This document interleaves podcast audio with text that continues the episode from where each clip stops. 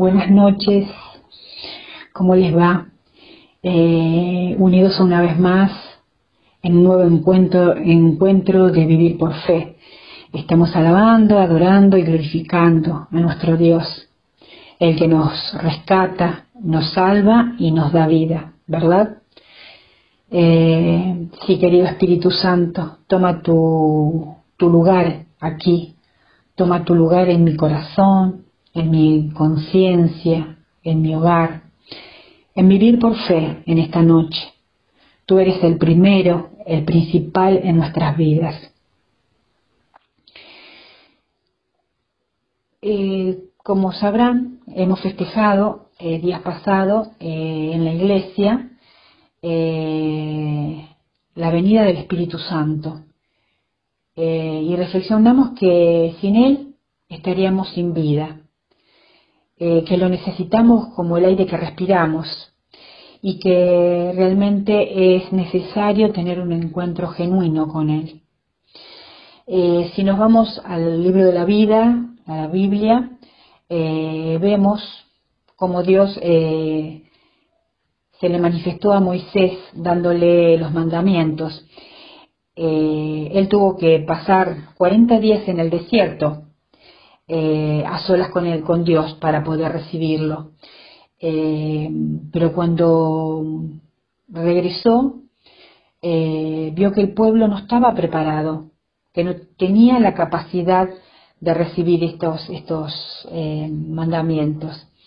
Y eso los llevó a la muerte.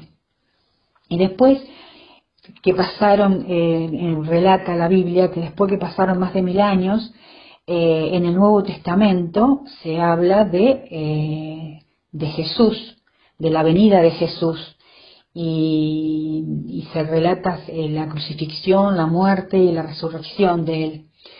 Y que esto fue para traernos vida, la vida eterna.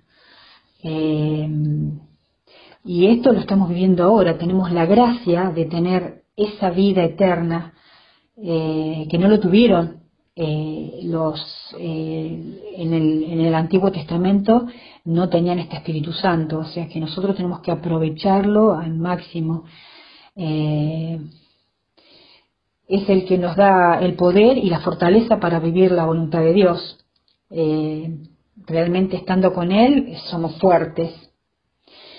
no sé si a muchos le ha pasado, pero a mí me ha pasado eh, y experimenté en mi vida, en, tantos años que estoy en el camino del Señor, experimenté eh, eh, la, llegada del Espíritu Santo en mí, donde sentí la sanación de heridas y cambió mi mirada en muchos aspectos de mi vida.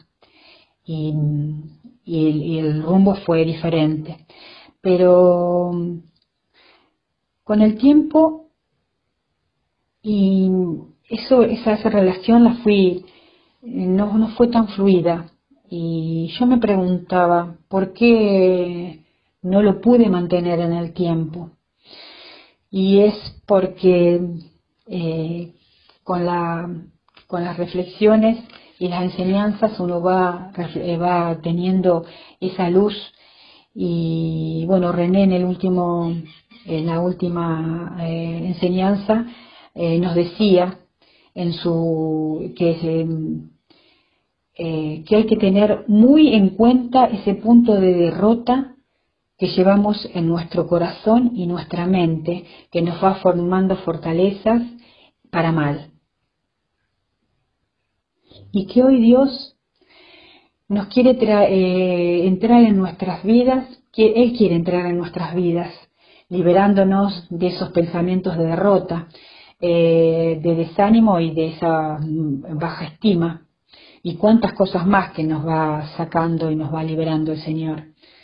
Eh, también dijo que como hablamos, determina dónde vamos a llegar en la vida, eh, pero que lo que hablas tiene una fuerza más importante detrás es lo que pensás.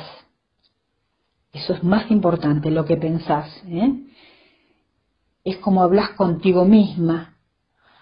en ese mirarte para adentro, en lo que te mm, decís todos los días a vos mismo. Y ese diálogo interno que tenés todos los días vas a llevar, te va a llevar hasta los propósitos de Dios. O lo contrario, te va a trabajar, a trabar en el camino. Eh, y esto es, a mí me pasó, a mí me pasó realmente eh, el martes que tuvimos reunión de, servidores, reflexioné y me acordé de, lo, de, lo, de una situación eh, que,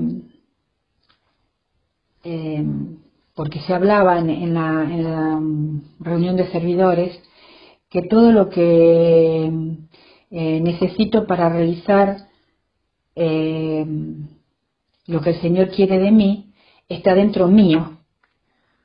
Cuando el agua no fluye, todo se estanca.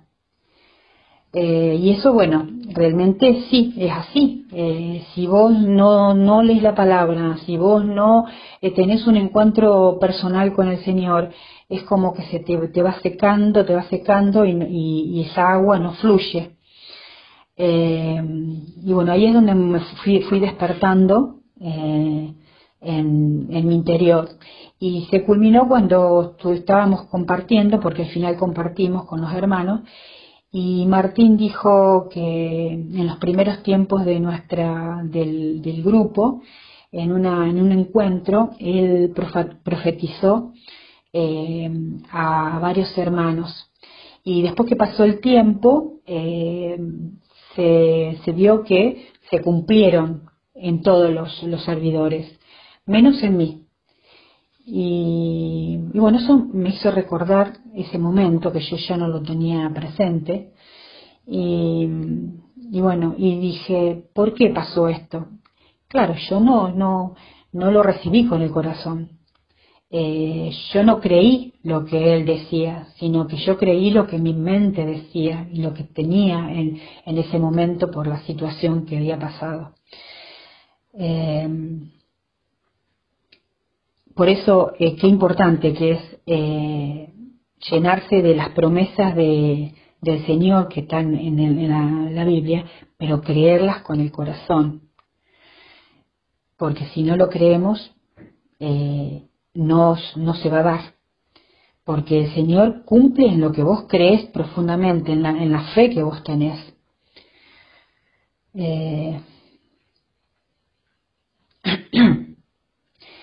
y eso no se cumplió porque mi corazón eh, no lo recibió, porque mis pensamientos me decían todo lo contrario. Es así, hermanos.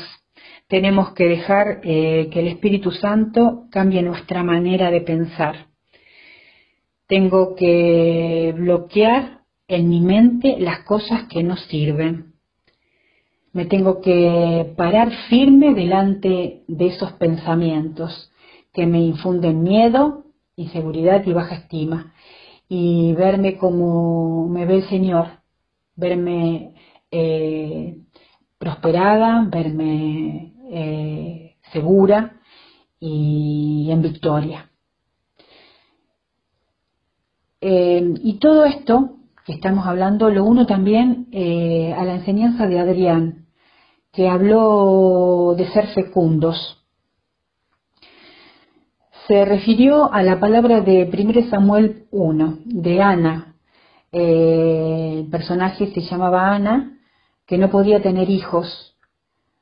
pasó muchos años de sufrimiento y burlas, pero ese año como todos los años, habían subido al templo a ofrecerle al Señor eh, como hacían holocausto, como lo hacían todos los años. Y eh, con el alma llena de, angustia, Ana oró al Señor y lloró desconsoladamente. Y luego hizo una oración, un voto, suplicó al Señor que se, eh, que se acuerde de ella, que le dé un hijo varón y, la, y le prometió que se lo entregaría para toda su vida. Ana, después de, este, de esta oración profunda que tuvo con el Señor, cambió de semblante. Ella creyó y confió en que lo, que le había pedido el Señor, el Señor lo cumpliría. Y al poco tiempo, Ana tuvo un hijo, donde lo llamó Samuel. Y lo tuvo con ella eh, hasta los 3, 4 años y después lo entregó al sacerdote como le había prometido el Señor. Y como ella fue muy obediente, bueno, el Señor después de varios años le regaló varios hijos más.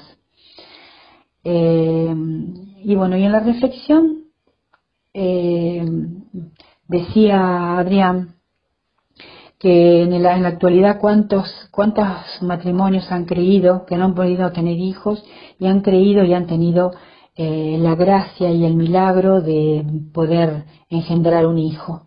Como también otros que no se acataron a la, a la realidad, de, a la voluntad de Dios y sembraron eh, su fecundidad en su corazón y ese amor que le brindaron a hijos que han adoptado. Eh, sobre eso también hablaba, que también que se, se, puede ver la falta de fecundidad con, la, con las dificultades, eh, las dificultades que estamos atravesando. En mi caso, lo que yo les estaba explicando tuvo que ver eh, con lo que estaba pensando. Estaba oprimida y, y atada por la falta de perdón y también por la culpa. Y eso no me dejó ver que el Señor hace nuevas las cosas qué importante es que es creer en, en, en las promesas del Señor. También decía Adrián que estamos eh, llamados a tener esos actos de fe en nuestras vidas. Claro que sí, en todas las, áreas de nuestras vidas. Eh, a mí me deja la enseñanza de que, bueno, eh, no vivir del pasado, ni tampoco vivir del futuro, que tenemos que vivir del presente y tener, tener nuestro corazón plenamente abierto al Señor y buscar siempre su presencia. Por eso te clamamos, Señor. Clamo a ti con fuego, con ganas, con anhelo, dejando de lado todo lo que sé, permitiendo que me enseñes a buscar un camino nuevo.